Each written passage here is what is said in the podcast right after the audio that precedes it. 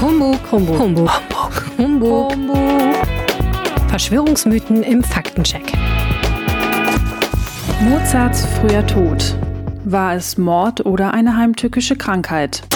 Herzlich willkommen zu einer neuen Episode des Humbug Podcasts. Mein Name ist Özge Kavukcu und ich freue mich, dass ihr reinhört.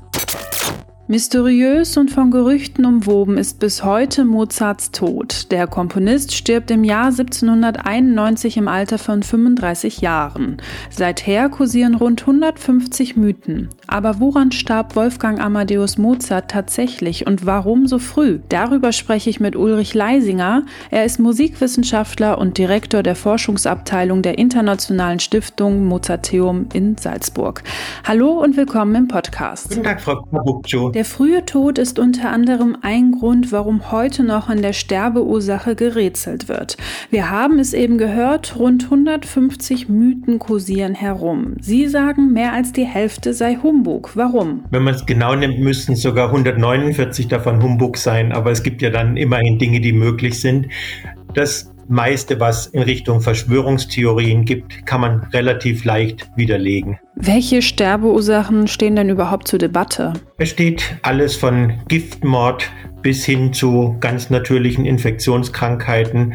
Ich glaube, zu den wenigen Sachen, die man wirklich weiß, ist, dass es akutes Nierenversagen ist, das zum Tod geführt hat, aber das ist natürlich nicht die Krankheit. Wie wahrscheinlich ist es denn, dass er an einer Krankheit gestorben ist? Die Wahrscheinlichkeit, dass es eine Krankheit war, ist viel, viel größer als die so viel spannenderen Theorien, wer ihn wann, warum ermordet haben könnte. Also ich glaube, Mozart starb eines natürlichen Todes. Kann es kein Giftmord gewesen sein? Für einen Giftmord, zumindest nach der Logik heutiger Krimis, braucht es ja einen Täter, es braucht ein Motiv und die sind alle nicht so recht zu finden. Natürlich durch den Amadeus-Film ist Antonio Salieri in den Verdacht des Giftmords gerückt. Er hat auch selber einmal ausgerufen, dass er Mozart ermordet haben soll.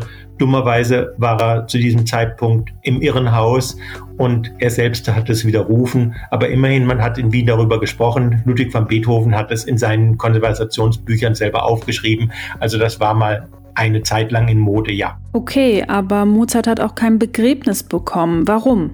Das ist auch einer von den Mythen und die eigentlich auf einer falschen Interpretation der Fakten beruht. In der damaligen Zeit hat man die Toten außerhalb der Stadt begraben, ohne ganz spektakuläre Begräbniszeremonien. Eine Generation später sieht es anders aus. Wir wissen vom Tod Beethovens oder Grillparzers und anderer, dass dann wirklich Tausende, wenn nicht Zehntausende auf den Straßen waren. Aber 1790, 91 war das völlig unüblich. Josef II. war ein Feind von allem, was irgendwie nach Äußerlichkeiten aussah und hat also angeordnet, dass Begräbnisse möglichst schlicht stattfinden sollen. Und Mozart hat tatsächlich einfach ein bürgerliches Begräbnis dritter Klasse bekommen. Und der andere Punkt ist der, der Friedhof lag außerhalb der Stadt. Es war üblich, dass man sich mit einem Gottesdienst, mit Exequien von dem Toten verabschiedete und das Begräbnis war dann tatsächlich nur noch Sache der Totengräber und nichts, wo ein Ereignis damit verbunden war. Wenn wir davon ausgehen, dass Mozart schwer krank gewesen ist, warum hat er dann nicht im Krankenhaus gelegen? Wir müssen uns vorstellen, dass man ins Krankenhaus nicht gegangen ist, wenn man das irgendwie vermeiden konnte. Und ich meine, wir müssen nicht so weit uns umschauen in der Welt.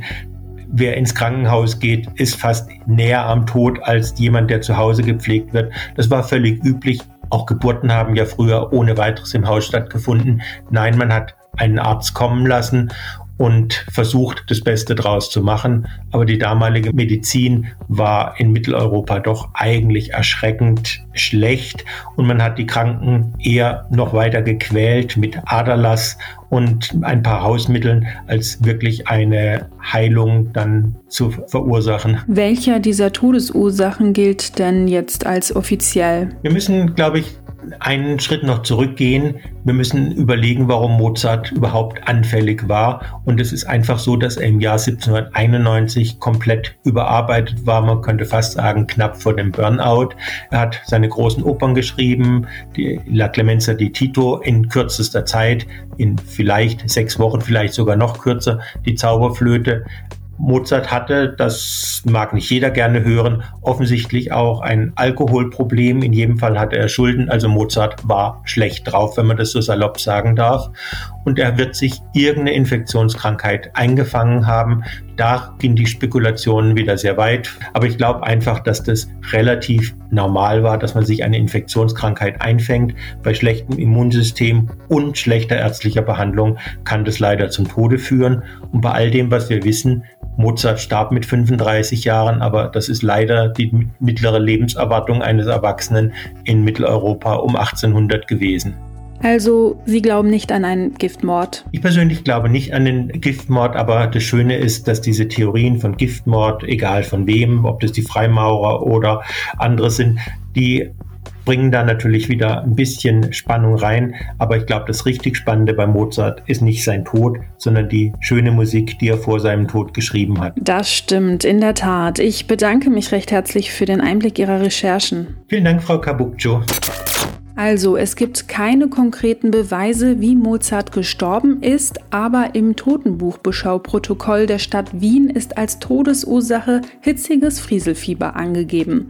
Nach den Beschreibungen liege die Todesursache durch eine Erkrankung sehr nahe. In seinen letzten Tagen litt der Komponist offenbar an akutem Fieber und geschwollenen Gelenken. Er habe zudem Schwierigkeiten gehabt, sich zu bewegen.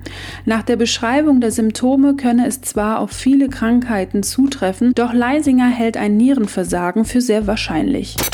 Das war er, unser heutiger Podcast der Rheinischen Post zum Thema Verschwörungstheorien. Wenn ihr Fragen oder Feedback geben möchtet, schreibt sie uns an humbug.rheinische-post.de.